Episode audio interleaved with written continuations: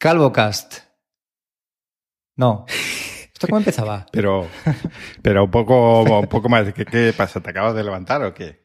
Qué poca gana, ¿no? Pues no, hace, sí, sí, que me, me he levantado hace poco, ¿eh? Calvocast. Pero que decíamos el número, tío, es que ya no me acuerdo, ¿eh? 18. Decíamos Calvocast. ¿Sí? Sí. Ah, vale, ya me acuerdo, vale, vale, vamos. Calvocast, episodio 18.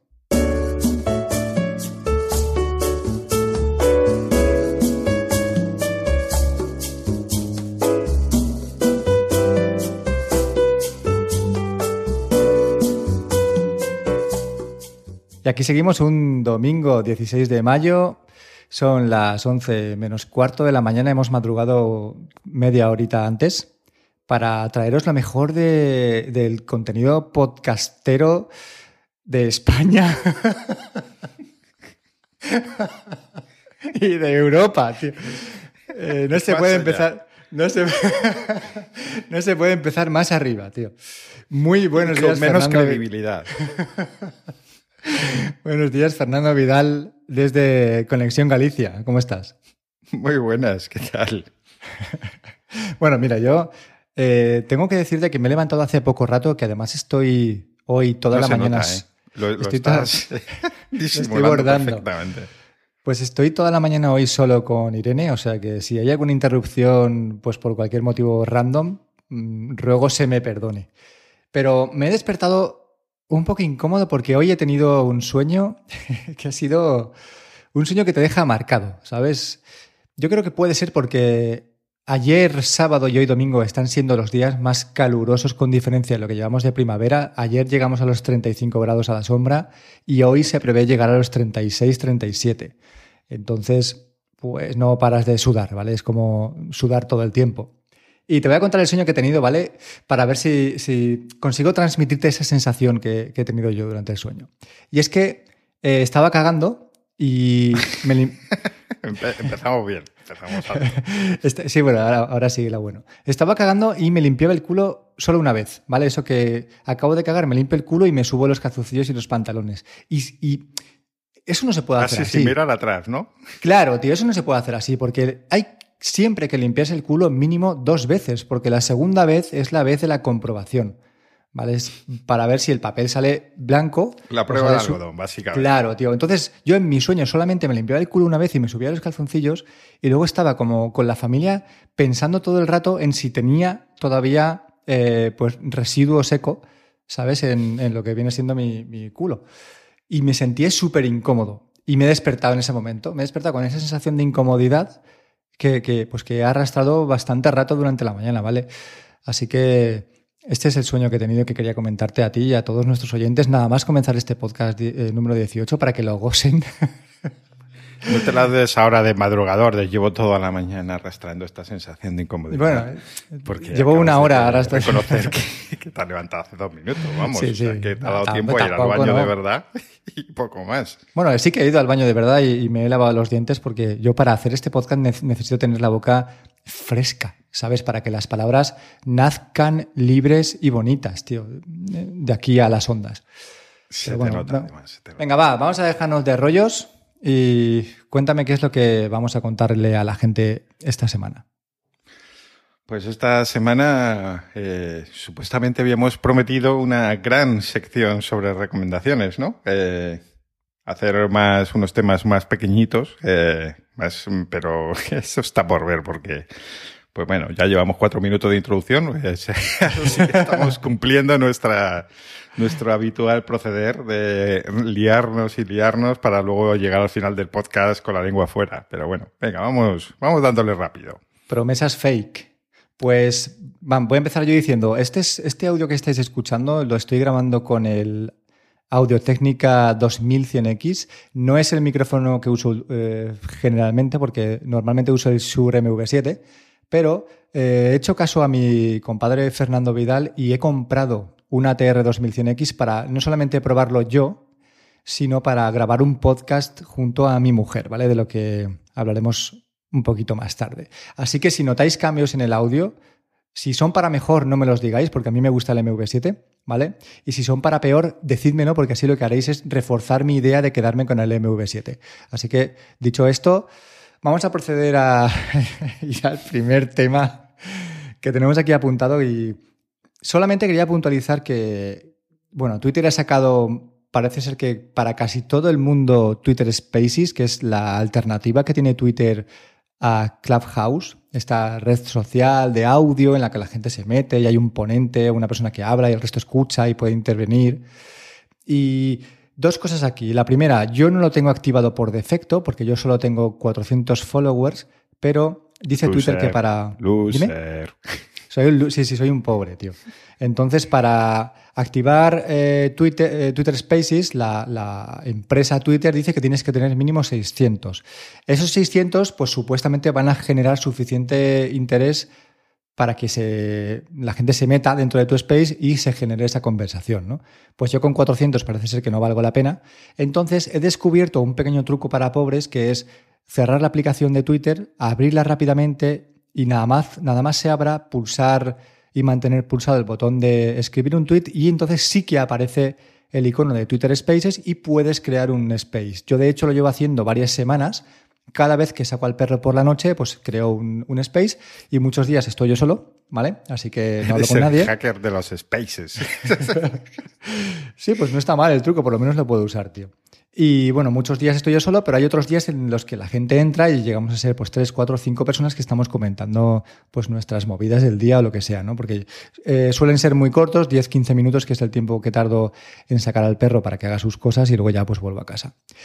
El caso es que, que, se, que se haya abierto esta nueva etapa en Twitter con esta nueva funcionalidad, lo que hace, en mi opinión, es poner todavía una valla más alta a los clientes de Twitter de terceros, tipo Tweetbot, el más famoso en, iOS, y pues otro tipo de clientes de Twitter en Android que pues como no uso porque son una mierda, pues solamente cuando estoy en Android uso Twitter oficial. Pero no deja de ser una traba más y yo creo que esto ya va a ser como, como el último clavo en el ataúd de los clientes de terceros. Porque si primero fueron las encuestas, que aún así, aunque no hayan tenido una repercusión muy alta, no deja de ser una función que tú no tienes si no tienes la aplicación oficial. Si ahora además a esas encuestas se añade todo el tema de, Twitter Spaces, que bueno, yo creo que sí que tiene un poquito más de interés que hacer una encuesta, pues te va a dejar un poco tirado, ¿no? Si tienes una aplicación que no es la que toca. No sé qué opinas del tema, Fer.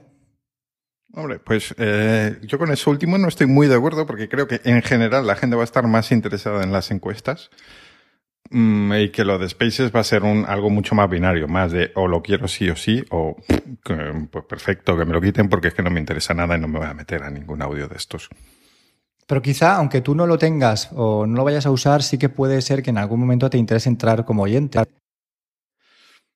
Sigues, por ejemplo, a gente menos interesante. En algún momento. Sí, pero hablo, hablo, de la actitud en general. Eh, no sé, me imagino lo que decía, gente que le interesará mucho y que dirá, no, yo quiero tenerlo, y gente que tenga claro que no se va a meter eh, casi seguro en ninguna en ningún audio de estos. Que por cierto, eh, decir que a mí me sorprendió un poco, eh, porque cuando lo probamos la primera vez, mi primera reacción fue que esto qué hace en Twitter, o sea, es añadir cosas que están de moda, digamos, y pero esto no es Twitter. Pero luego le vi sentido, porque efectivamente se anuncia que tú estás grabando y entonces tus seguidores eh, pueden decir, ah, que está grabando Lucas. Alguno de esos 400. Exactamente. pues es que yo creo que esa es la gracia, justamente, ¿no? El, poder tener un contacto con tus seguidores es mucho más interesante que entrar a una plataforma como Clubhouse en la que no tienes un, un número de, de, contactos tan alto, ¿no?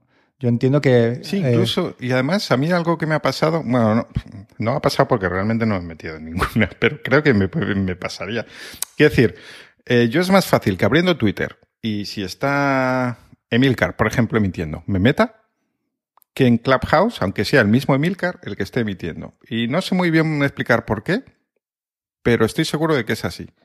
Pues quizá porque eh, Twitter no deja de ser una plataforma en la que en cierto modo te sientes como más en familia y Clubhouse todavía no, no has llegado a ese nivel ¿no? de, como de, confianza con la aplicación como para pues, generar tú tu propio eh, club en el que hablar o entrar tú a otro y escuchar y que te vean que estás ahí conectado. Tú, Álvaro, está conectado escuchando, ¿no?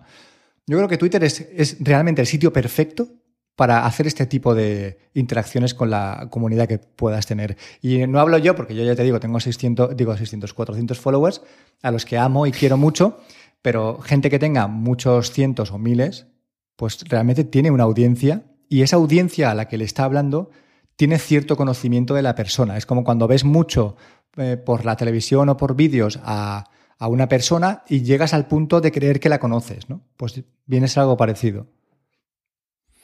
Y yo, por terminar de, ya un poco relacionado con este tema de, Twitter y los clientes de terceros, otro cambio que han hecho eh, recientemente es lo de las fotos, que ahora las fotos que son verticales se ven un poco más grandes, no tan recortadas. Y esto es algo que a mí en, en Tweetbot, que normalmente todo el aspecto gráfico lo suele tener muy bien, no me gustaba porque las fotos verticales salían algunas muy grandes, demasiado grandes para mi gusto, como que ocupaban toda la pantalla. Y yo tampoco quiero que Twitter sea una foto, sobre todo si esa foto en concreto no me interesa. Y en Twitter oficial la verdad es que creo que lo han hecho mejor, porque mm, estéticamente me parece que queda mucho mejor. Aunque la foto sea vertical, se muestra más pequeña, no tan grande, luego ya tú si quieres la, la amplías si te interesa especialmente y creo que está bastante bien, que ha sido un cambio que, les ha quedado muy bien estéticamente. Yo creo que queda muy bien integrado. Es como que vas haciendo scroll por el, por el feed y queda todo bien integrado. Yo sí que pienso que todo el tema de, los fleets es algo que para mí sobra, pero también entiendo que no, no hay otro sitio en la interfaz donde poder ponerlo. No tiene que ser la parte superior, pues eh, son circulitos, pues bueno, ¿qué vamos a hacer? Por lo menos cuando haces scroll hacia abajo, eso desaparece y no te quita espacio de la pantalla, ¿no? Puedes hacer scroll e ir leyendo tweets sin que interfiera en tu, en tu mirada del contenido en los circulitos todavía, ¿no? o sea, ahí arriba. Creo que esto no sé si era así antes o en algún momento Twitter decidió que cuando hicieras scroll se ocultara, pero bueno, al principio me molestaba mucho y ahora pues me molesta, pero menos, ¿sabes? Y si veo que alguien ha abierto un space y la persona me interesa, pues incluso puedo hasta llegar a entrar. Bueno, eh, esto lo que hace es enlazar con el siguiente tema que tenemos en el guion, que son las newsletters.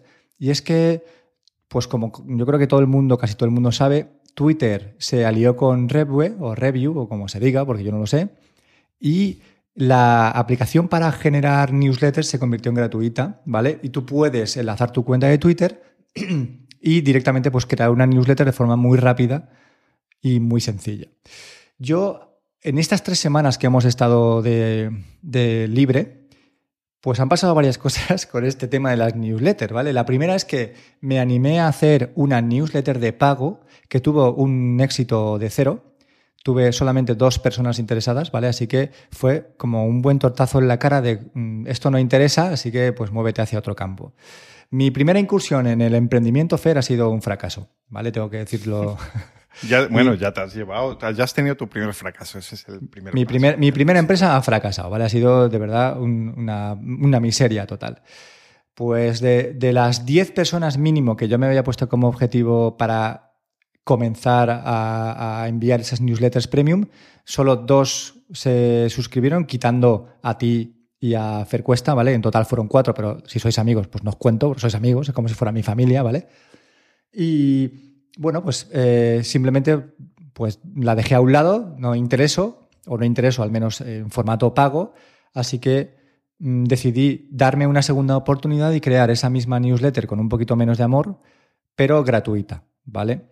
Entonces, eh, después de probar un servicio que se llama upscribe.net, que a mí me gustaba mucho y que he tenido que abandonar porque el, amplísimo porcentaje de los correos que yo enviaba se iban a spam, me pasé a, a que es la de Twitter, ¿vale? Y ahí he conseguido a día de hoy 63 personas que están interesadas en mi contenido y esta newsletter eh, a la cual os voy a dejar, queridos oyentes, un enlace en las notas de este podcast, pues me está haciendo un poco desconectar del resto de redes para centrar un poco mi contenido y lo que yo quiero transmitir en estas, estos textos semanales que vienen acompañados de vídeos, que vienen acompañados de, de imágenes que vienen acompañados de reflexiones y que además vienen acompañados de un podcast que estoy haciendo con mi mujer, la he metido en este rollo del podcasting, así como gratuitamente a la pobre mujer. Y estoy grabando con ella un podcast semanal que lo que hago es enlazarlo en esa newsletter para que los oyentes sean de momento solo los que están suscritos a mi newsletter. Con lo cual, esto como a nivel marketing es, es totalmente un desastre porque tiene súper pocas escuchas, ¿vale? pero es como una manera de darle un poquito más de valor a ese contenido que pueda estar enviando. ¿no? Así que... Lo de hacer un podcast con tu mujer era para tener una excusa para comprarte el, micrófono que deberías haberte comprado desde el primer momento, ¿verdad? Pues eso es lo que dice ella también, fíjate. ¿eh? Dice, a mí no me líes, pero yo no quiero saber nada de tus movidas con los micrófonos. Bueno, mm, no deja de ser una, prueba y yo sigo manteniendo que si, este micro ATR 2100X suena suficientemente bien y diferencial con respecto al sur, pues venderé el sur y compraré otro igual como este. No obstante, eh, el grabar con mi mujer, pues a una distancia de un metro y medio, me está trayendo unos cuantos problemas a nivel de audio y que tengo que ir solucionando como pueda, porque el ATR tiene tantísima ganancia de entrada que, lo que yo hablo en mi micro se escucha por el suyo. Y luego al hacer el montaje de los dos, las dos pistas de audio, a mí se me escucha como si tuviera un, un eco muy extraño en la sala, ¿no? Tengo que hacer ahí un poco de encaje de bolillos para eliminar el, el sonido de, su micrófono cuando yo esté hablando. En fin, movidas de podcasting que tampoco interesan a nadie. El caso es que estoy lanzando una newsletter semanal. Está saliendo los jueves a las 9, 8 y media, 9 de la mañana. Todavía no tengo un horario definido. Eh, ahí vais a encontrar, aparte de textos, aparte de vídeos, un podcast que estoy haciendo con mi mujer. Si queréis saber de qué va el rollo, pues tenéis que suscribiros. Y es así. Y es gratis, o sea, es gratis, no me jodáis, es gratis, no hay que pagar nada. ¿Dónde se suscriben? se suscribirán en, lo que he comentado. En, las notas del podcast dejaré el enlace para que la gente pueda acceder fácil, ¿vale? Y ese ha sido. A mí has pasado por encima por un tema que no, no ha quedado. Yo creo que para quien no sepa la historia no queda muy claro y es el hecho de que una. ¿Por qué hacías una newsletter de pago? Porque me parece muy interesante los motivos. Eh, evidentemente con lo que pedías, que era que un euro y medio al mes o una cosa así. Sí, 1,49. ¿eh? No llegaba a un euro y medio, perdona que te diga. Vale, pues evidentemente no te ibas a hacer rico, fueran 10, fueran 10 mil, eh, porque mm, los gastos que tenías tú con la plataforma, pues al final, mm, más impuestos y demás, pues no sé cuánto te quedaba por cada suscriptor. Ah, pues al principio nada, o sea, al principio con cuatro personas lo que estoy haciendo era palmar dinero, palmar muy entre comillas, tío, porque si el servicio para 100 personas a mí me costaba 5 eh, euros al mes y luego de cada transacción Stripe se quedaba un porcentaje más 20 céntimos y la propia plataforma de newsletter se quedaba otro porcentaje más eh, un 2% o algo así, pues al principio lo que hacía era, tener deuda. Mm, las razones fundamentales que me han llevado o que me llevaron a, crear una newsletter de pago o sea, el hecho de que fuera de pago era simplemente por quitarme de un plumazo a toda la gente a la que no intereso, pero que quizá pueda venir a tocarme los cojones, ¿vale? O sea, es una, manera de ponerle al hater una barrera y decirle, si lo que quieres es tocarme la polla, pues vas a tener que pagar, ¿vale? Así de sencillo. Entonces, mientras tú pagues y me quieras joder, pues me parece perfecto, mm, te lo voy a consentir hasta que yo considere, pero no vas a tener de forma gratuita una manera de, intentar machacarme, ¿vale? ese era el principal motivo, el, hacer una, criba y en esa criba quitarme una gran parte de personas que, simplemente llegaran a mí, llegaran a mí o vinieran a mí para molestar.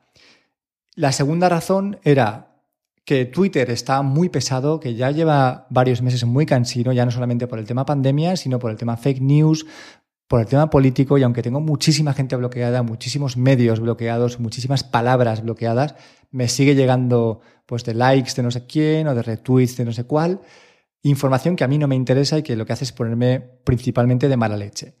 Y para evitar salir un poco, o sea, para intentar salir un poco de, esa rueda, mi idea era, vale, pues en una newsletter eh, semanal, que tengo un espacio bastante amplio, puedo concentrarme y puedo eh, elegir, puedo escribir, puedo dedicarle unos minutos al día o a la semana a ordenar mis pensamientos, a decir lo que yo quiero decir y a contarlo de la forma que yo quiero para que llegue a la gente.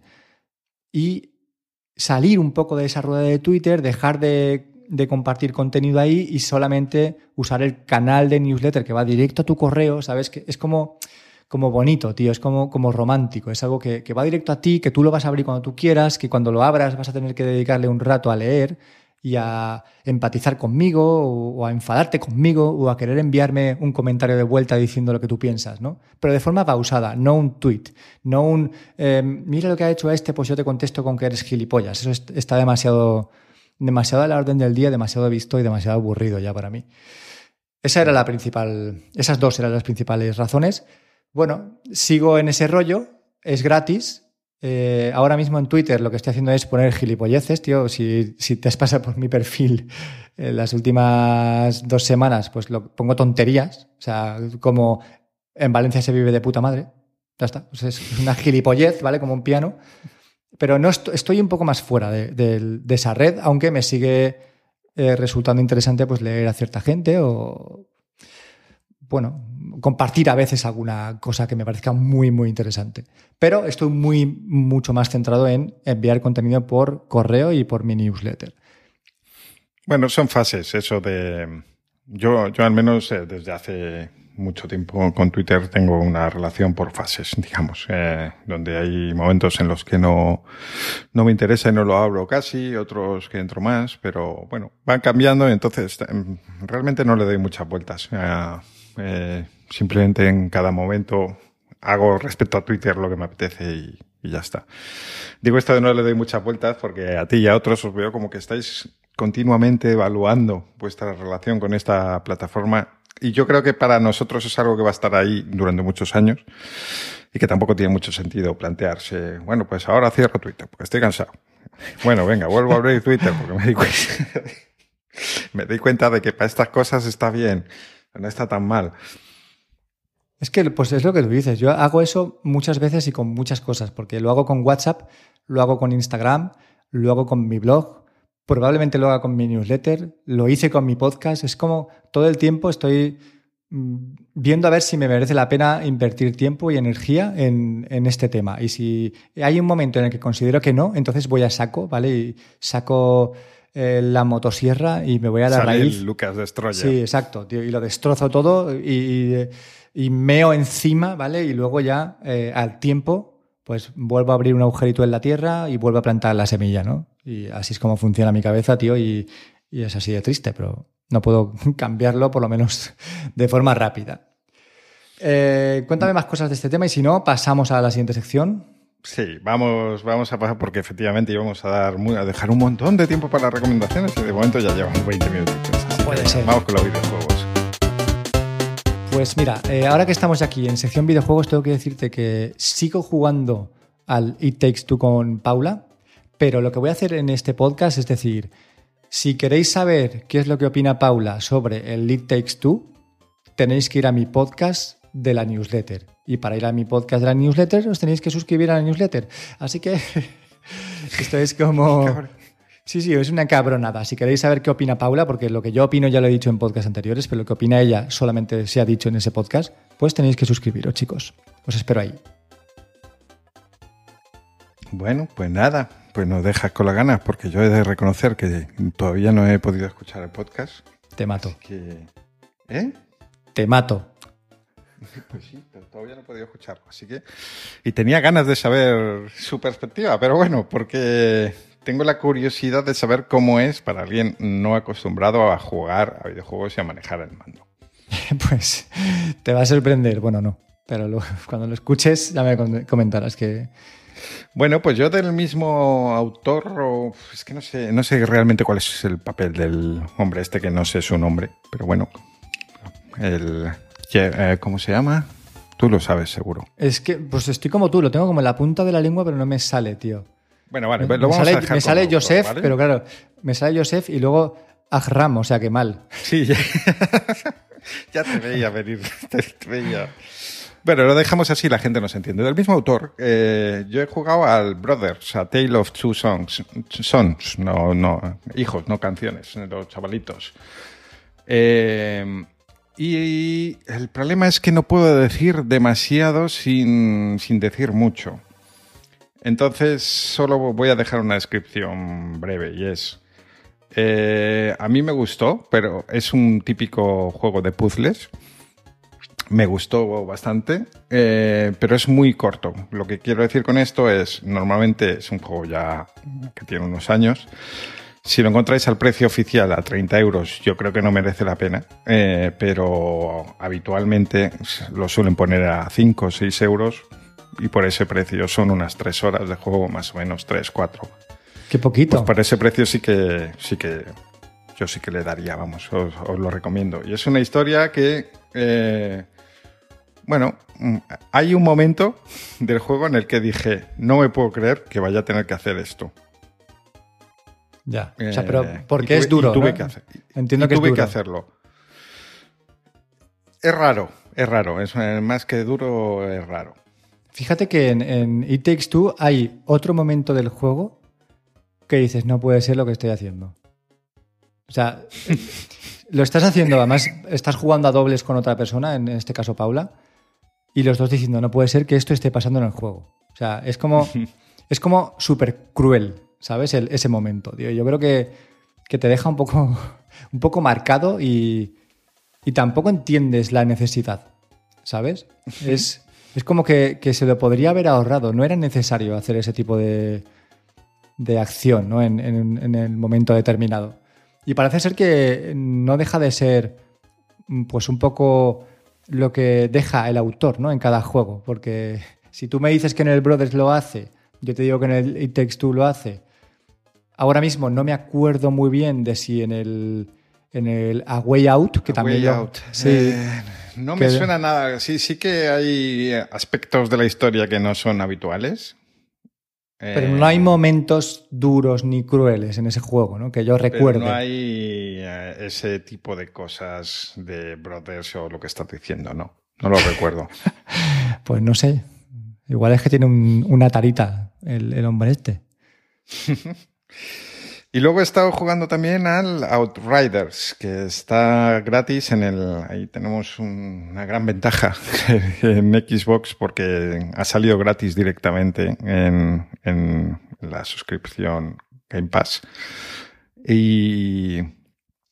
Bueno, mm, ¿tú has jugado? No, ¿verdad? Porque No. en- ¿Al, al- al Brothers lo has jugado en. Play 5 o lo has jugado en Xbox? en Xbox. O sea que llevas eh, como en varias Play 5 semanas. había que pasar por caja, ¿sabes? Ya, pero que te- la, te Play diciendo 5 que ni la tocas. que no lo he hecho. Ya, porque no te No, ha en gustado. Play 5 estoy jugando al The Last of Us. Ah, hostia, mira, fíjate. ¿Y por dónde vas? ¿Qué te queda? Pues eh, eh, voy lento, todavía, como estoy repitiendo lo que hice, que lo Ah, había hecho en unos poquitos días, pero me cuesta.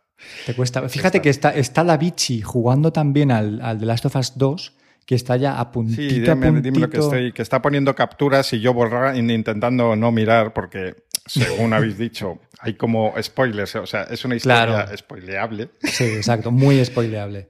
Pues yo lo Y estoy viendo. entonces intento uf, Pasar de puntillas, Cuando ¿no? ves una serie con cuando todavía no has visto el último Juego de Tronos y está todo el mundo hablando de ello.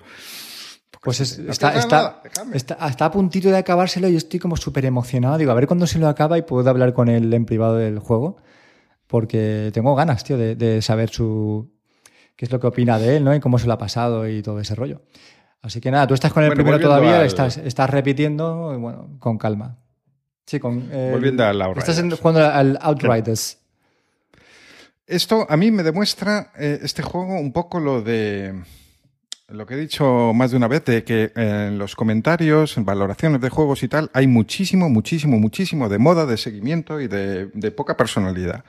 Porque este juego está recibiendo unas críticas, por lo que leo en general, no estoy pensando en nadie en particular, mm, más o menos favorables, o sea, de el juego está bien, tal, no sé qué, no sé cuántos. Y a mí me parece una total y absoluta copia de, del Anthem, Ajá. pero es que es el mismo juego, solo que en el Anthem mm, molaba muchísimo volar y en este juego no vuelas. Vaya. Porque te quitan lo, lo único guay del juego. Sí que es verdad que corrige algunas cosas eh, que eran horribles del Anthem. En el Anthem tienes una base, o sea, la- de partes de como un castillo, digamos, para hacer una fortaleza y tenías que ir a varios sitios y a veces te perdías. Y es que era como de, para llegar aquí tenía que bajar, ir a la izquierda, como era. Y en este, pues han visto que eso era un coñazo y hay una tecla que te va marcando el camino, como si estuviera jugando un juego de coches en nivel eh, básico, digamos. Pero el resto del juego es igual, las mecánicas son iguales, todo igual. Y el Anthem tuvo unas críticas brutales. Mm, es un juego que a mí no me gustó mucho, pero creo que la crítica se pasó demasiado con él. Mientras que con este, que curiosamente, eh, digo, las valoraciones son como, es que es como si uno le hubieran dado un 2 y a otro le estuvieran dando un 7. Y no, es que no, no, no, no lo entiendo. No entiendo porque me parece el mismo, el mismo rollo. Es que eso, es todo igual. Igual que el Anthem era muy parecido al Destiny, era, digamos, el, el Destiny de EA Sports. Pues esto es de, no sé de quiénes son, no me acuerdo. ¿Y de qué va el juego? Da igual, los, los veo súper parecidos. O sea que si tan poco os gustó el Anthem, eh, no gastéis el dinero en Outriders porque os va a decepcionar. Eso sí que os lo digo. ¿Pero porque no es entretenido? ¿Porque es aburrido? ¿Porque las mecánicas son las mismas? porque O sea, ¿de qué va el juego? porque son las mismas mecánicas de juego de... Es un poco Gears of War también en lo de ocultarte. Eh, es un juego de, de hordas, digamos, en historia, digo, por decirlo de alguna manera que vas de un escenario a otro mm, matando a todos los bichos que te encuentras por delante. Es que a ti te gusta mucho ese tipo de juegos, tío. Me acuerdo cuando, cuando me compré la Play, le digo, la Xbox, que me dijiste, vamos a jugar al zombie, eh, World War Zombie, no sé qué. ¿Te acuerdas de eso?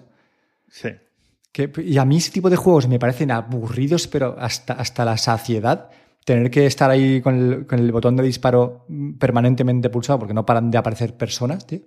Y tú estabas ahí tope emocionado con ese juego, tío. No, no. Me, eh, a, mí, esos juegos no es que me super emocionen. Eh, de hecho, el Outriders ya os digo que no, no me está gustando. De hecho, no, no voy a volver a jugar probablemente. Porque estoy bastante aburrido de ese tipo de mecánicas y no me aporta nada, a nuevo. Lo que decía, el juego es tipo World War eh, Z, es que te son fáciles. En ese momento mm, teníamos a los de Pasión Geek, que bueno, no, era solo Fercuesta en ese momento, que se acaba de comprar la Xbox también. Eh, para gente de nuestra edad, que no, no es fácil quedar eh, para jugar, que solo tienes un rato en el que puedes coincidir, porque no puedes tirarte toda la noche todos eh, jugando un juego y hacerte una misión grande de otro, de otro juego colaborativo. Creo que está muy bien porque son fáciles. Cualquiera que llegue eh, le dice, pues mira, este es disparar tal, aquí cambian las armas y esto es no sé qué. Te salen zombies para adelante, no hay, no hay nada previo que tengas que saber ni nada posterior. Si luego te pierdes la siguiente misión y no están los mismos, no pasa nada. Ya. Bueno, a mí es que la verdad son que fáciles. Ese tipo de juegos Fáciles para jugar en, en grupo. Ni siquiera para jugar en grupo me parecen divertidos, ¿sabes? Estoy, estoy en ese punto. Pero bueno, no pasa nada. Eh, cuéntame eh, lo que has puesto aquí de suscripciones de Xbox, porque yo tuve la Xbox, se me acabó el Game Pass después de haber comprado no sé cuántos meses de Gold y haberlos upgradeado a Game Pass, pero luego nunca supe si volviendo a hacer el truco de comprar Gold se podía... puedes. O sea, se, puede volver... Sí puede, pero no, no adelantes porque quiero empezar un poco más atrás. Venga, va, dale Porque escuchando podcast eh, me queda, me da la sensación de que, mm, no por culpa de los podcasters, sino por Microsoft, que tiene ahí un lío de suscripciones, que nunca queda del todo claro para alguien que no lo sepa ya, cómo son las suscripciones de Xbox. Entonces voy a intentarlo. Venga, dale. dale, porque a mí, a mí personalmente me interesa y es una duda que he tenido siempre. Bueno, pues hay varias. Eh, el problema es que se ha ido construyendo este sistema un poco sobre la marcha sin, sin hacer tierra quemada, sin eliminar lo anterior. Y, bueno, hay varias que son complementarias y esto es lo que nos va a traer una, una ventaja final.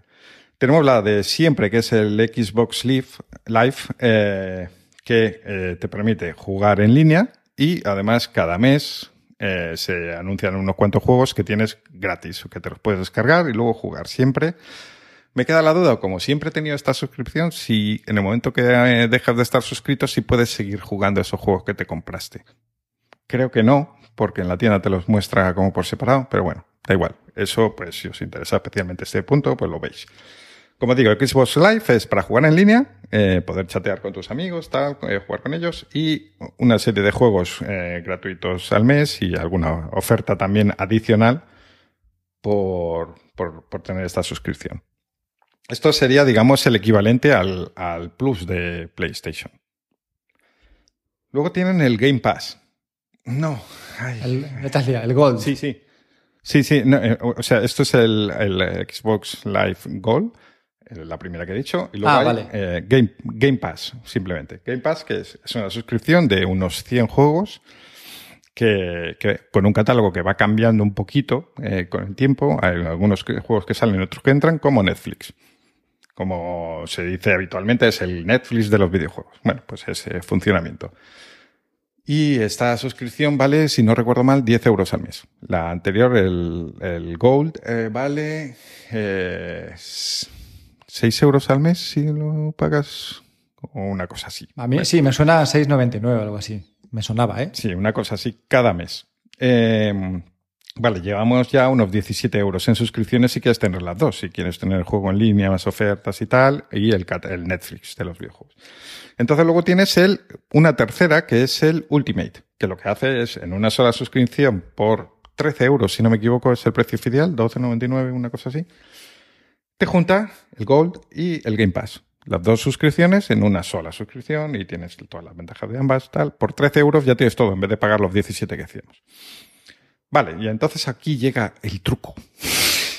Cuenta, cuenta. El truco lo que, el truco lo que consiste es en tú la- el, el Gold eh, te lo puedes coger por un año, por dos o por tres, o sea, puedes acumular creo que es hasta tres años comprando tarjetas anuales de eh, pues en páginas como CD Case, eh, eh, en Game a veces las ponen también de oferta.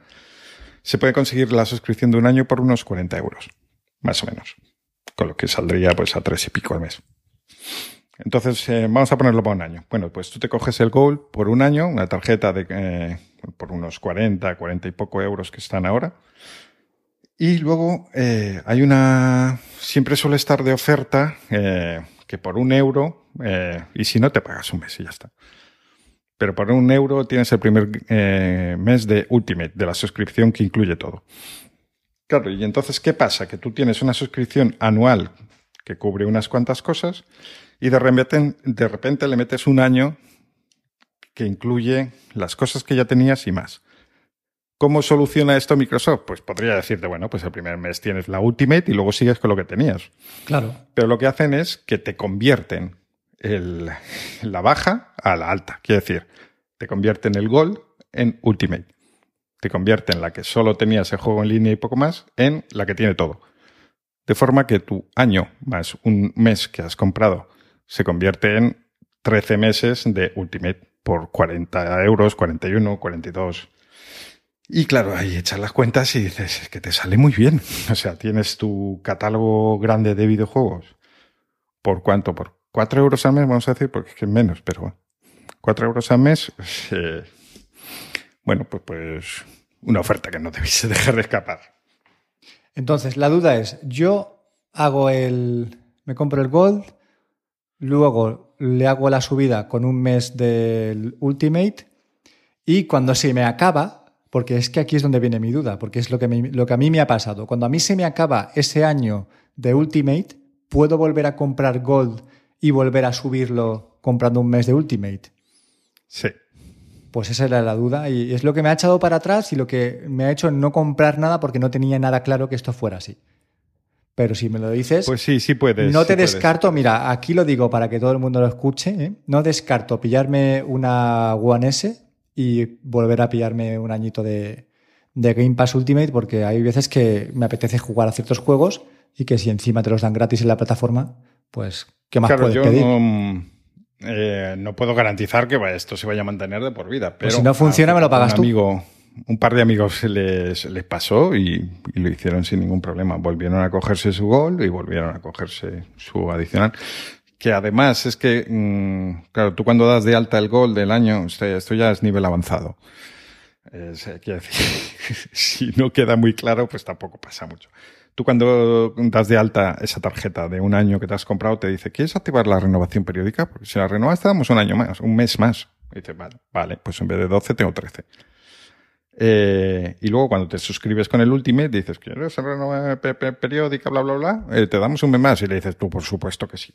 De forma que ya, en vez de lo que eran 13 meses se convierten en 15. Inmediatamente entras y le dices, no quiero renovación periódica, muchas gracias. Y ya está. Le paramos de estafar, tío. Y creemos que estamos estafando a Microsoft, pero es, es Microsoft quien se está llenando de pasta los bolsillos, ¿eh? Esto eh, es lo típico em, que Microsoft sabe perfectamente, está en mil blogs, o sea, no es un, por eso lo digo con esta alegría, no es eh, un trucazo que es que se me ha ocurrido a mí porque soy súper listo, no, esto lo sabe todo Dios y lo hace todo el mundo. Eh, quiero decir, Microsoft eh, lo hace conscientemente, pues es un poco como lo de Spotify con los, las familias que sabe perfectamente que no son familiares y que, que viven en el mismo hogar ni nada parecido que se permiten al principio para, porque quieres conseguir clientela y que luego, según vas teniendo clientela, se van restringiendo estas cosas. Todos lo sabemos, es así, pues bueno, mientras estamos en la situación provechosa, la aprovechamos y todos nos beneficiamos. Microsoft vende consolas, eh, su modelo más barata para usar el, el Game Pass, que lo he visto comentar a varias personas. Y bueno, pues cuando dejen de interesarle, pues seguro que lo limitan, claro. Pues yo, es lo que tú dices, a Microsoft le interesa que esto siga ocurriendo y no voy a ser yo quien deje de hacerlo. Así que ya te digo, eh, voy a empezar a buscar una One S y bueno, a ver si echamos unas partidas juntos a los Riders que te ha gustado tanto, ¿vale? bueno, pues vamos a las recomendaciones que al final, pues, como, como suponíamos, aquí, aquí estamos. Vamos al meollo. ¿Cuántas tienes tú? Porque yo tengo aquí una barbaridad. Pues yo tenía 10, lo que pasa es que una ha dejado de ser válida. Bueno, lo digo por encima para romper el hielo. Tenía, como en el último capítulo al final tuvimos que dejarlo, cortarlo un poco eh, sobre la marcha. Estaban de oferta en ese momento los Google Pixel Buds, los auriculares. Estaban haciendo 39 en vez de 199, que es su precio oficial. ¿Y por qué lo comento ahora? Además de para decir, ah, si os interesaba, lo siento mucho, chicos. pues estad atentos porque estas ofertas normalmente una vez que empiezan suelen mm, repetirse alguna vez. O sea, si os interesa especialmente estos auriculares, pues eh, entrad de vez en cuando a ver si la vuelven a poner. Perfecto. Pues dicho lo cual, ¿qué te parece si hacemos como un partido de tenis de recomendaciones? Vamos, la pelota eh, va de mi campo a tu campo, vamos rebotando, ¿vale? Vale. Pues venga, empiezo yo. La primera recomendación que quiero haceros, seguramente ya la habréis escuchado, si no la habéis escuchado os voy a, os voy a alegrar la vida. ¿Cómo enviar mensajes por WhatsApp a un contacto que no tienes en tu agenda? Es una pregunta que más de, vamos, más de uno seguro que, que os habréis hecho. Al, de Wallapop que te dice correcto por Wallapop. correcto, o sea, no te interesa tenerlo en la agenda para siempre. Pues a ese mismo y, sobre todo por eso es, para lo que yo lo uso. Para enviar un mensaje de WhatsApp a un contacto que no tienes en tu agenda es tan fácil como escribir en el navegador lo siguiente, wa.me barra 34 y luego el teléfono de la persona, ¿vale? wa.me, es decir, wa.me, es una abreviatura de WhatsApp y no deja de ser la versión web. Entonces, a la hora de hacer esa abreviación de wa.me barra 34 y añadir el número de teléfono, instantáneamente eso te abre un chat y puedes escribirle a la persona lo que tú quieras lo previamente. Parece una tontería, pero apuntaoslo bien porque os va a salvar la vida más de una vez. Bueno, pues yo eh, em, como he comentado varias veces, eh, tengo mi oficina doméstica en, una casa que en una casa que es de mis padres y tal y cual, y donde vivo normalmente, pues no tenía un espacio de trabajo montado. Eh, pero últimamente he montado así un poquito para cuando puntualmente tengo que hacer algo y voy a hacer algunas recomendaciones basadas en esos cambios que hice. Y, eh, por ejemplo, la mesa que tengo es muy estrecha, entonces el monitor se me venía muy encima. Y para casos como estos, o, como mesas pequeñas donde quieres ganar espacio eh, debajo del monitor, están muy interesantes los brazos de monitor, que son estos postes que van un poco de lado. Y eh, mm, pues voy a poner uno en las notas del programa y la verdad es que contentísimo con él. Sé lo que dices y además, además de bonito, es que es práctico. El monitor queda como, como una bandera, ¿no? ¿Puede ser? Es como una bandera el monitor. Efectivamente, es tal cual, como una bandera. Te permite llevar, lo primero y más importante en este caso por la mesa estrecha, te permite llevar el monitor mucho más atrás que si lleva un pie de los que suelen traer, que normalmente eh, ocupan bastante espacio atrás y no te dejan pegarlo a la pared. Y luego además, pues lo que dices de esto de bandera es que puedes moverlo para donde sea. Incluso si te molesta en algún momento el monitor, pues lo puedes como apartar y llevártelo totalmente a un lado de la, de la mesa o si tienes a alguien al lado, enseñarle, girarle el monitor y enseñarle lo que quieres. Bueno, está muy, muy interesante, la verdad. o sea, a mí me sorprendió. Eh, lo que gané mm, fue bastante más de lo que esperaba al, al comprar. Me gusta mucho ese, ese, ese, brazo. La duda que tengo es, además de movimiento en horizontal, ¿se puede mover en vertical? Sí, sí se puede. Buah, pues ojalá, tuve, ojalá tener un monitor para comprármelo. es un poco, bueno, eh, queda como muy, no es, no es especialmente cómodo porque queda con, ay, es que no sé cómo decirlo. Bueno, que con, muy a presión, se fija en la, en la, posición haciendo mucha presión y entonces tienes que darle ahí que está durito, luego subirlo y volver a poner la presilla esta así a hacer la presión no es tan cómodo como los pies que vienen en los monitores, los subes y bajas casi con, dos dedos, pero bueno, tampoco normalmente no estás subiendo y bajando el monitor en altura todos los días. Y... En nuestro caso sí, la verdad, porque mi novia y yo tenemos bastante diferencia de altura y entonces se nota quién ha estado usándolo antes, pero bueno. ¿Y de eh, precio? tampoco es pata, tampoco es para tanto. ¿Y de precio? Creo que fueron unos 35 euros, puede ser. ¿Solo? Entre 30 y 40. Qué barato, tío. Sí. Muy barato. Sí, sí. Pues muy, muy interesante. Te cojo. Y además, eh, por, ya por cerrarlo, el, eh, el propio brazo te, te, hace de pasacables para ocultar todos los cables que van, que van al monitor. Eso. Yo tengo uno con, que llevo varios USB y tal, y tenía varios cables colgando. Pues ahora están todos ocultos. Eso es fundamental para una, una buena estética de, del escritorio. Venga, te cojo el testigo y yo voy a seguir con, redes sociales de, mensajería y te voy a hablar de Telegram. Pero te voy a hablar de dos versiones web de Telegram que no son la versión original de la web de Telegram, que es web.telegram.org, si no me equivoco, porque ya llevo un jaleo con las páginas que no veas. Entonces, parece ser que Telegram está probando dos nuevas páginas web para sustituir a web.telegram.org porque web.telegram.org es como demasiado... Es una página web demasiado simple para todo lo que puedes hacer con Telegram. Entonces, está probando webz.telegram.org y webk.telegram.org. Podéis probar ambas. Yo Últimamente estoy utilizando WebZ porque me permite iniciar sesión en Telegram con escanear un código QR que aparece en la pantalla. Entonces no tienes ni que poner tu número de teléfono y luego un código y es más cómodo y más rápido. Estas versiones web de Telegram lo que te ofrecen es lo mismo que te ofrece la aplicación oficial de los teléfonos móviles. Puedes escuchar audios, puedes enviar audios, puedes, o sea, todo lo que tú puedes hacer con tu móvil lo puedes hacer desde estas versiones web. Así que si queréis una versión más completa, tenéis la, opción de, tenerla simplemente poniendo una K o una Z a la parte de web en la página de Telegram. Ahí te lo dejo. Pues muy bien, le, echaré un ojo porque yo normalmente en, el ordenador uso la aplicación de escritorio y cuando he intentado usar la web, pues me he encontrado con limitaciones como las que comentabas que han terminado llevando. Claro, pero mira, ¿por, ¿por qué sirven estas páginas? Porque lo normal es que tú puedas, eh, si tienes un ordenador propio, usar la aplicación, que es lo más normal, te, bajes la aplicación de Telegram de escritorio y la usas. Pero en el caso que como yo eh, trabajes en una oficina en la que hay más personas usando el mismo ordenador, no vas a tener tu, eh, tu inicio de sesión en Telegram y tampoco vas a estar todos los días abriendo y cerrando porque llegará un punto en que se te va a ir la cabeza y te vas a dejar ahí abierta tu sesión de Telegram y, y para mí Telegram es, es, mucho más importante que WhatsApp a nivel de contactos y redes. ¿no? Tengo más cosas ahí que en WhatsApp. Me daría más igual dejarme WhatsApp abierto. Así que esto sustituye un poco el, ese problema de privacidad y además cuando tú te vas, cierras el navegador, que es la versión eh, privada del navegador, y ya está. ¿no? Y te olvides hasta el día siguiente.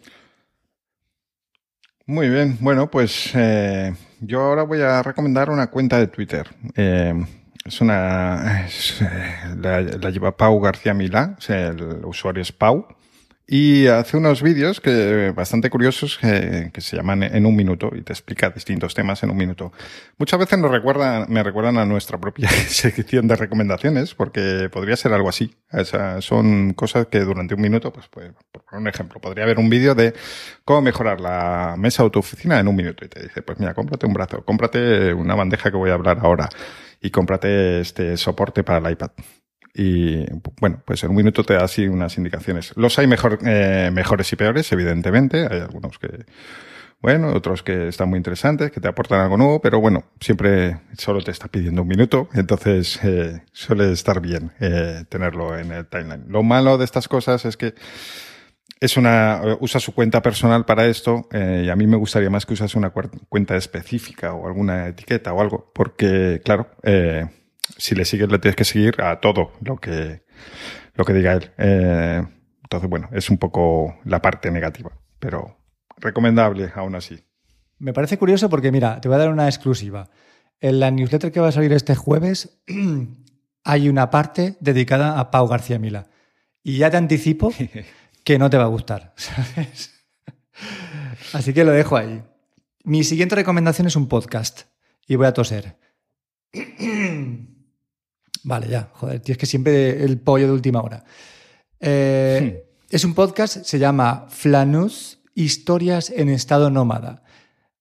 El podcast es de dos chicas que viven en una, una furgoneta que han camperizado, que están haciendo muchos, muchas entrevistas en las últimas semanas, están apareciendo en varios medios, tienen, están un poco como de moda, ¿vale? Estas dos chicas que viven en, esa furgoneta y todo viene a raíz de lo de siempre. Ellas vivían en una ciudad eh, bastante cara eh, de España, que es San Sebastián, y su vida se planteaba en, hacia la vida que tenemos la mayoría de nosotros, que es cásate y cómprate un piso, o ¿Qué pasa si en lugar de coger el camino que todo el mundo coge, que me va a obligar a estar ubicada en una zona geográfica de por vida, pagando una hipoteca de por vida, con los precios que hay, tengo que dedicar prácticamente más de la mitad de mi sueldo a pagar esa hipoteca.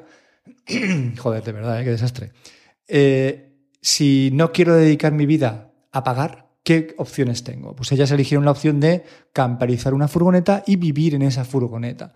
Está muy guay porque además tienen una cuenta de Instagram en la que te cuentan cómo ha sido todo el proceso de camperización, con fotos, con vídeos, eh, dónde tienes que fijarte más a la hora de hacerlo, porque la camperización se está también poniendo de moda. Hay una película que es No Maldan, que ha ganado eh, tres Oscars, que también habla un poco de este tema, ¿no? De, del nomadismo. Y ellas graban un podcast desde esa furgoneta en el que además te cuentan cómo es vivir en esa furgoneta y cómo es su vida desde que dejaron atrás todo el tema de las vidas estándar. Es un podcast que, bueno, os lo recomiendo, creo que es muy interesante y que, repito, se llama Flaneuse, Historias en estado nómada.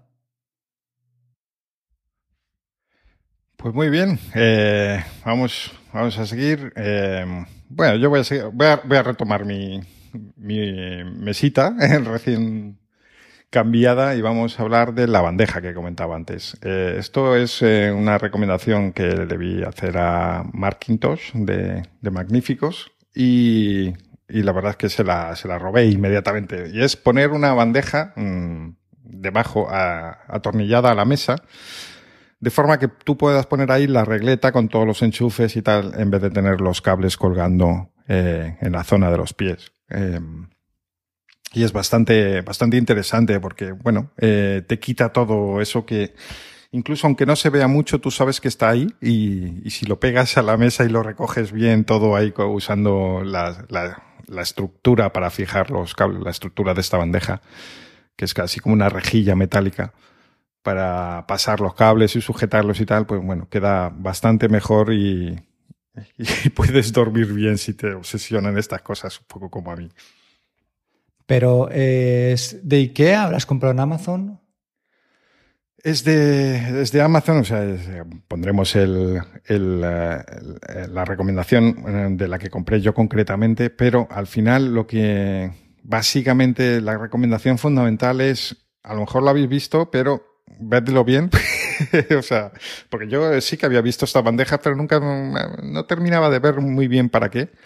Claro, también tiene que ser, porque he visto que hay varios modelos que son como muy estrechitas y que realmente no te cabe nada. La mínima que tengas realmente un problema de cables, digamos, eh, eso no te lo soluciona. Pero si es un poquito ancha, eh, pues ya puedes poner la regleta con todos los transformadores que pueda haber allí o cables un poco más grandes o tal. Y queda bien. Pero bueno, como digo, la recomendación es sobre todo el concepto y luego pues bandejas. Cada uno pondremos el ejemplo de la que he cogido yo, pero hay opciones mil. Vale, te lo digo porque en IKEA sé que venden una y es bastante ancha también. Entonces eh, dejaremos también en las notas los dos modelos y que la gente pueda elegir. Muy bien, te cojo el testigo y te voy a recomendar ahora para ti una serie infantil que sé que te, que te va a gustar. No, es broma. Es una serie infantil para que vean eh, pues los niños ¿no? o las niñas pequeñas. Se llama Pablo y es de Netflix. La peculiaridad de esta serie es que junta un poco el mundo real con el mundo de animación y el mundo real está protagonizado por un niño que se llama Pablo y que es autista. Y el, niño de la serie es autista. Y de hecho, en la versión eh, americana, las voces de doblaje de los personajes también están hechas por niños autistas. Entonces es, es muy interesante para que nuestros hijos sean capaces de ver cómo ven el mundo otros niños que tienen otro tipo de visión del mundo. No es vuelvo un poco a salirme de lo que decía antes, ¿no? No es el estándar, ¿no? El mundo no es igual para todos y no todos los niños tienen la misma percepción. Y sobre todo los que tienen autismo, tienen algún grado de, de autismo, tienen pues esa forma tan especial de percibir los sonidos o de ver los colores o de sentir y esta serie lo ilustra súper bien. A mi hija le encanta y es una serie que ha visto en bucle un montón de veces y no deja de ser interesante para ya no solo entretenerte, sino aprender cómo funcionan las cabezas de estos niños. Así que nada, si queréis eh, salir un poco de Barbies y de Peppa's Pigs y estas movidas de la patrulla canina, Pablo en Netflix seguro que, que a vuestros hijos les gusta y a vosotros os gusta que a vuestros hijos les guste. Bueno, pues yo voy a seguir con un libro, eh, que es un libro un poquito de estos libros que llamo de, bueno, no sé quién se lo copié, no es una idea mía y seguramente mucho lo uséis, el concepto de libro de mesita de café. Es decir, un libro que te puedes leer, eh, pero que está también muy bien para ojear de vez en cuando mientras tomas un café, ves un capítulo, ves las, las fotos que trae, y es una biografía eh, ilustrada de Steve Jobs. Eh, la parte interesante de Steve Jobs, hay mil biografías, libros y demás, es que tiene un mazo de fotos muy curiosas. Eh, y por eso la parte de mesita de café. Eh, y otra parte interesante es que valía unos 20 euros. no me parece caro para la cantidad de fotos que trae, incluso con ese precio, pero está de oferta a 5,65. Entonces, o sea, realmente está pagando el papel, poco más. Entonces, bueno, pues echarle, echarle un ojo. Eh, si os gusta, evidentemente, si os gusta Apple en general, eh, no solo Steve Jobs, porque realmente es más sobre Apple el, libro. Mm. Eh, Muy interesante. ahí os queda la recomendación. Pues venga, yo sigo y esta vez os voy a recomendar un artículo que contiene una entrevista en vídeo y es de la meteo que viene. En la meteo que viene está, bueno, la lleva un médico que es un pediatra y habla sobre el colesterol. Quiero que si tenéis tiempo lo dedicáis a ver este vídeo porque vais a aprender muchas cosas del colesterol que no sabéis. Y sobre todo vais a desmitificar al colesterol y vais a aprender que sus funciones son mucho más importantes de las que a priori podíais pensar que, que eran. Y os va a ayudar a ver a ese colesterol con otros ojitos, ¿vale? Ya no va a ser el colesterol el malo de la película, el que produce Eh, problemas cardíacos. No, no, no. La cosa no, no es sobre ese tema y os aseguro que si le dedicáis el ratito que, dura la entrevista, os va a gustar y vais a aprender. Así que, lo dicho, un vídeo de la meteo que viene con el, doctor y sobre el colesterol. De, ese blog eh, que he visto alguna vez que habéis puesto enlaces, eh, de, de, qué viene ese, ese nombre, la meteo que viene. Pues viene exactamente. Siempre me lo preguntaba. Exactamente de lo que dice el nombre, tío, porque es un blog de meteorología, ¿sabes? Lo que pasa es que el autor, que, que a la vez es pediatra, y aparte... Ha ido pivotando, por lo que veo, ¿no? Totalmente, pero es que lo mismo te dice que, que, esta semana en Pirineos va a hacer mucho sol, que de repente te clava un artículo sobre la insulina, que es el mejor artículo que hayas podido leer sobre la insulina en, en medio Internet. ¿sabes? Entonces, vale, es que me ha llamado la atención eh, ver varios enlaces de ese blog y con ese nombre que decía Meteo de meteorología. Sí, sí, sí. no, no, entiendo. Que no, no, os dejéis llevar por el nombre porque los artículos que tiene sobre salud son brutales, tío. O sea, al nivel de, de los de Marcos Vázquez de Fitness Revolucionario con la salvedad de que este tipo es médico. O sea, es médico real, ¿vale? No, no es como Marcos Vázquez, que bueno, que sabe mucho porque ha leído mucho y ha estudiado mucho, pero este, este hombre, además de saber mucho, porque ha leído mucho y ha estudiado mucho, es que es médico. Entonces tiene como ese plus de que, muchas veces le echan en cara a Marcos Vázquez. No es que tú no eres médico, tú que hablas de esto si no eres médico. Bueno, pues este hombre sí que es médico y además habla súper bien, súper claro y con muchísima ciencia de los temas de salud que trata. Muy bien, pues yo ahora voy a, más que una recomendación, es como un aviso, digamos. Eh, eh, Todoist, eh, gestor de tareas que todos conoceréis o habréis oído hablar de él al menos. Eh, si os pasaba como a mí, el problema de este gestor de tareas es que, que es bastante completo. Es que cuando, si te vas a la versión de pago, es como demasiado, a no ser que tú realmente tengas unas grandes necesidades de un gestor de tareas, de proyectos más bien. O sea, de algo muy completo.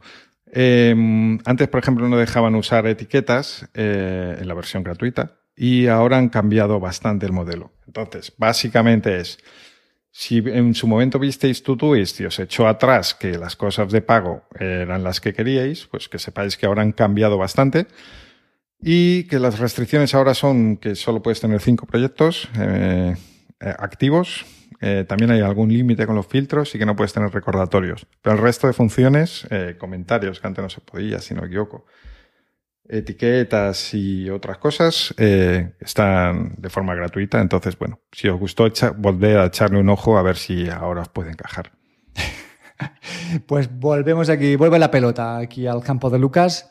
Y voy a hacer dos recomendaciones en una, ¿vale? Os voy a recomendar el nuevo disco de Raiden, que se llama Homónimo, que es impresionante, ¿vale? Quiero que lo escuchéis si, os gusta el tipo de música que hace, que es un poco eh, eh, hip hop fusión, eh, rap fusión, o sea, no, no, es solo rap y no es solo hip hop, aúna muchos, muchos estilos musicales en su disco.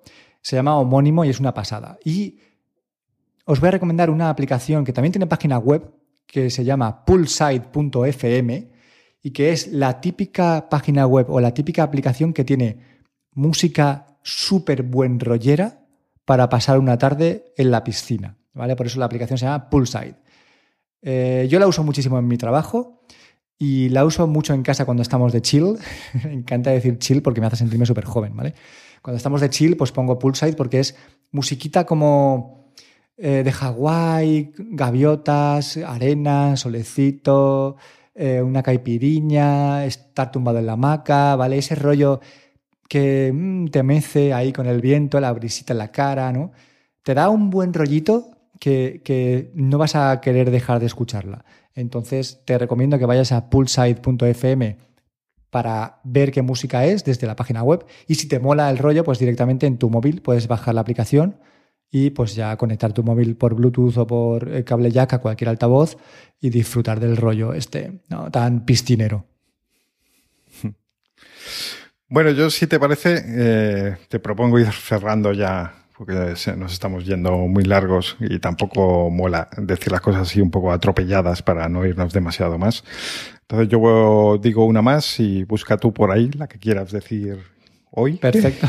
Y vamos cerrando sección.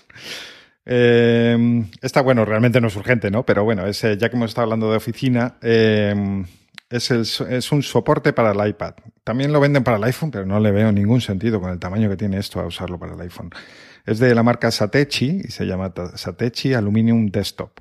Es caro, eh, vale 40 euros, eh, pero mm, a mí me ha sorprendido muchísimo. Me lo compré sin, un poco diciendo, ¿cómo vas a meter este dinero en un soporte para el iPad? y me da la vida. O sea, me, me está haciendo en usar mucho más el iPad porque le estoy dando el uso que yo quería, que era un poco como segundo portátil eh, para tener mientras trabajo eh, o para, bueno, un uso más... Mm, mi problema siempre es que en la mesa me quedaba el iPad demasiado bajo y la postura era incómoda. Con esto como que lo levantas, te queda como un pequeño ordenador, como un pequeño monitor. Eh, lo puedes poner a distintas alturas, es súper robusto, en la, en la altura que lo dejes fijado eh, se queda y eso no lo mueve nadie. Distintos grados de inclinación también, además de variar la altura. Echarle un ojo y si buscáis un soporte para el iPad os lo recomiendo muchísimo. También si queréis usarlo con un, con un teclado externo, como convertirlo en un pequeño ordenador de sobremesa, digamos.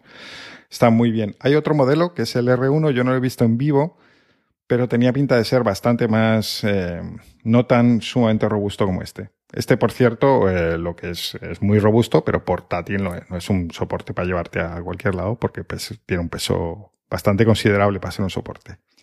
Pues entonces ya acabo con la última recomendación que es también una página web y es una página web en la que puedes evaluar cómo de eficaz es tu navegador a la hora de bloquear cookies y a la hora de bloquear anuncios del resto de páginas web.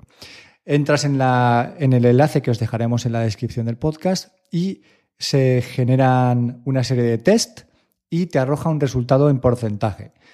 Por ejemplo, te puedo decir que con el navegador que tengo en el iPhone, con Safari, y con dos aplicaciones que tengo para bloquear anuncios, este test arroja un 97% de bloqueo de publicidad. Es una barbaridad y se nota muchísimo ¿eh? cuando, cuando vas eh, navegando por las web que no hay nada que te distraiga. ¿Cómo he conseguido que mi navegador de iOS y del iPad tenga un 97% de eficacia? Gracias a dos aplicaciones, una gratuita que es Firefox Focus y otra de pago que es Whipper, que también os dejaremos en la descripción del podcast. Con esas dos aplicaciones a la vez funcionando, se consigue ese 97%. Si tienes otros navegadores, yo sé que Brave, por ejemplo, en Windows mm, bloquea prácticamente el 100%, y navegadores que no tienen ningún bloqueador de anuncios extra, como Google Chrome, igual te bloquea entre un 40 y un 50%. Así que si lo que quieres es navegar feliz, tranquilo y contento por las páginas, pues échale un vistazo a esta página web, mira cuánto bloquea y después cómprate o descárgate navegadores, o sea, eh, bloqueadores de publicidad que, sean gratis o de pago. Y con esto... Estoy pensando yo... Dime. Simplemente una reflexión final. Eh, dices que Chrome por defecto bloquea a lo mejor pues un 50%. ¿Quién ve ese 50%? O sea, ese 50% realmente no existe en Internet. Si, si, Chrome te lo bloquea por defecto, el resto evidentemente lo bloqueará, es como si no existiera. Claro, pero yo a lo que me refiero es que con Chrome bloqueando por defecto un 50%, tú vas a comerte anuncios. Siempre, ¿sabes? Sí, sí. Vaya que sí te lo Claro, entonces me refiero a eso, que pues imagínate lo que tú dices del 0 al 50, que, o sea, ¿cómo sería navegar por Internet con 0% de bloqueo de publicidad y de cookies y de mierdas, ¿no? O sea, sería imposible. Sería como, como esos memes de, Windows del año 2000 con Explorer, ¿no? Todo lleno de banners por todas partes, con luces, con sonidos. Con todas las barras. hostia, es verdad, tío, las barras de navegador que se te, la barra de Asp. se te añadían. La barra de eBay, la barra de... no sé qué mail, sí, sí, sí, sí. Pues nada, yo creo que una hora y ocho minutos, vamos a concluir. Como siempre, quiero dar las gracias hoy aquí a nuestros comentaristas de iTunes, que son Bloquel, eh, Jesse y Fer Cuesta, porque gracias a ellos tenemos tres puntuaciones más en, Apple Podcast.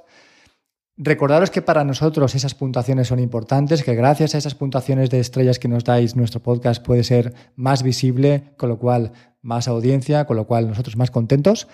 Para vosotros es gratis si tenéis un rato, acudid a, a Apple Podcast y valoradnos con las estrellas que queráis.